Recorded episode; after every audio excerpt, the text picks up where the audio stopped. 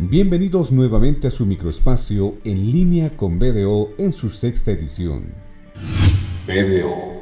Hoy quiero comentarles en este sector que iniciaremos una nueva etapa en el programa, así que no se pierda futuros podcasts. Usted está escuchando En línea con BDO. Hoy tenemos el honor de entrevistar al doctor Jaime Rodrigo Machicado, él es abogado con título en Provisión Nacional en Ciencias Jurídicas y Políticas, titulado en la Universidad Mayor de San Andrés, especialista en materia tributaria, además director del escritorio de abogados, Buró Tributario desde 1982, con más de 35 años de experiencia profesional, autor de la columna especializada en materia tributaria que trata sobre la actualidad tributaria, columnista en la prensa boliviana, es escritor autor del libro Temática Tributaria Boliviana, la columna impuesta del año 2004, coautor de la publicación colectiva internacional con motivo del 50 aniversario del ILAT. Es coautor del libro de aplicación del derecho tributario boliviano.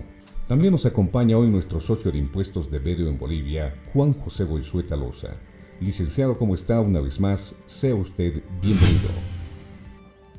Gracias Robert, una vez más muy contentos de poder emitir este podcast y esta vez con la participación del querido doctor Jaime Rodrigo Machicado, profesional con vasta experiencia en el área tributaria y que ahora gentilmente nos compartirá su conocimiento en relación a este tema que es muy importante y que muchas personas tal vez han descuidado en cuanto al interés que deben otorgarle la responsabilidad tributaria que está mencionada en la ley 2492 a partir del artículo 27.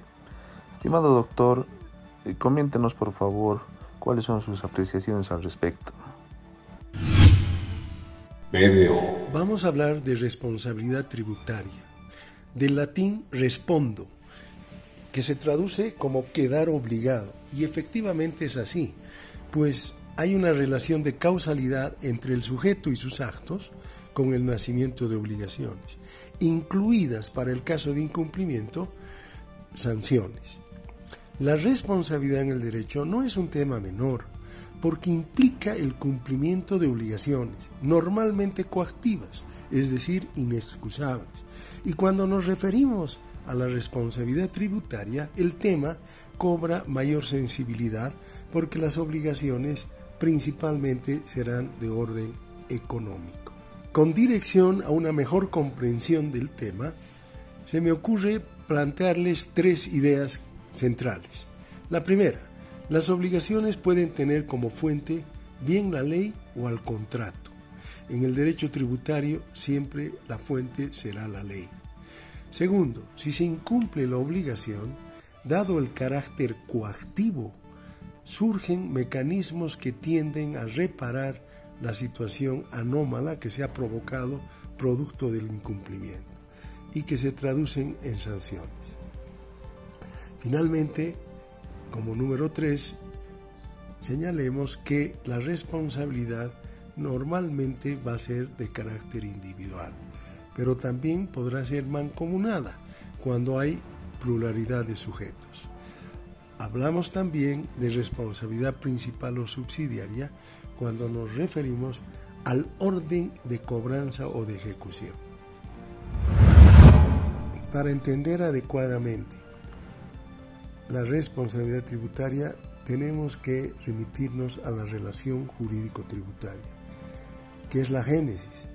En efecto, es acá donde nace la obligación y que se da como producto a su vez del verificativo del hecho imponible, que es el supuesto o hipótesis prevista por ley en la que ha incurrido el sujeto pasivo, que es el contribuyente, resultando así obligado a pagar el tributo en favor del titular del mismo, que es el ente público designado por ley para su cobranza.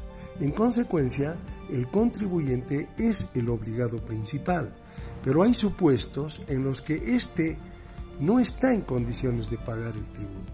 Por lo tanto, surge la necesidad de designar a los sustitutos o terceros responsables que acudirán en su auxilio.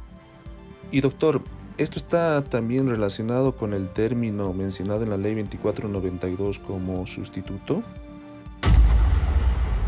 La nominación de sustituto nos da la idea de que estamos frente a sujetos que van a reemplazar, que van a sustituir a los contribuyentes. ¿Por qué se da esta figura?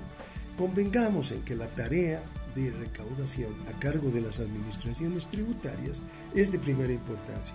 De su eficiencia dependerá el financiamiento de los servicios públicos que favorecen a toda la población. Es una labor ardua porque se despliega sobre importantes y numerosos grupos de contribuyentes. Por tanto, se requiere de mecanismos de facilitación.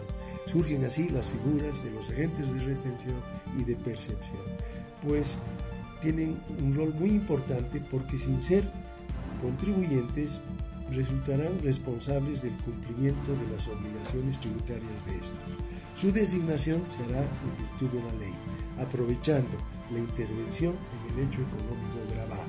Por ejemplo, en materia del pago de salarios, siendo el contribuyente el empleado, sin embargo, el obligado al pago del tributo es el empleador que actúa como agente de retención. O en el caso de la tasa de alumbrado público, que está fusionada en nuestro medio al consumo de energía eléctrica. La empresa proveedora del servicio actúa como agente de percepción y deberá emposar al titular del crédito tributario, en este caso la tasa, el importe correspondiente. En ambos casos nos queda claro que es más fácil fiscalizar a los sustitutos que a los contribuyentes que han reemplazado, dada la gran diferencia que existe entre el número muy amplio de contribuyentes y más bien concentrado de sustitutos. ¿Quiénes son entonces los terceros responsables? También van a pagar una deuda ajena pero el tercero no desplazará ni sustituirá al sujeto pasivo, sino que su verdadero rol es el de garante de la obligación. Esto significa que en determinadas circunstancias podrá ser llamado al pago de la obligación. Existen dos tipos de responsabilidad de los terceros, por representación y la subsidiaria.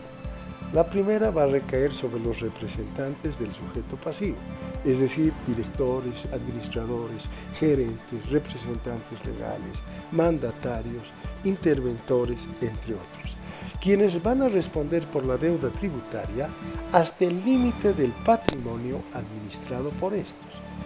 Téngase en cuenta, por lo tanto, que en este tipo de responsabilidad se encuentra afectado estrictamente el patrimonio del sujeto pasivo, en poder del tercero, pero no el patrimonio particular o propio del tercero. Hay una diferencia. En cambio, en el caso de la responsabilidad subsidiaria, esta va a recaer sobre los mismos representantes, pero por distintas causas o condiciones. Primero, que el contribuyente no tenga suficiente patrimonio para cumplir con las obligaciones, dando lugar nítidamente a la figura de la garantía, porque es el tercero que debe responder con su propio patrimonio. El segundo elemento condición consiste en que el tercero hubiere actuado con dolo, es decir, en desmedro del interés fiscal. En este caso se acude al procedimiento de la derivación de responsabilidad. BDO Gracias, doctor. Bueno, ya finalizando, quisiéramos conocer si existen algunos otros supuestos de transmisión tributaria a terceras personas. La legislación tributaria reconoce otros supuestos de transmisión de obligaciones para terceros y los denomina la sucesión de la deuda tributaria, que se da en tres casos. Respecto de donatarios o legatarios que reciben bienes con deudas tributarias que tienen que pagarlas naturalmente, o las herencias, que reconocen también deudas tributarias. Como bien sabemos, el acervo hereditario es un patrimonio y como tal reconoce la columna del activo y la columna del pasivo. Como cualquier otra deuda, si forma parte del pasivo, la deuda tributaria tendrá que ser transmitida por lo tanto al heredero. Heredero que siempre tendrá la posibilidad de excusarse del pago a condición de que renuncie a la herencia, naturalmente. Y finalmente está el caso de la disolución o liquidación de una sociedad que arrastra deudas tributarias, caso en el cual se transmite la responsabilidad de pago sobre los socios hasta el límite de la cuota recibida. Estos son los casos que hemos revisado en los que el tercero termina pagando obligaciones del contribuyente por distintas circunstancias. No es un tema llano, pero confío en haber transmitido a ustedes los conceptos más importantes. Muchísimas gracias. Hasta aquí. Hablemos de impuestos. Muchas gracias.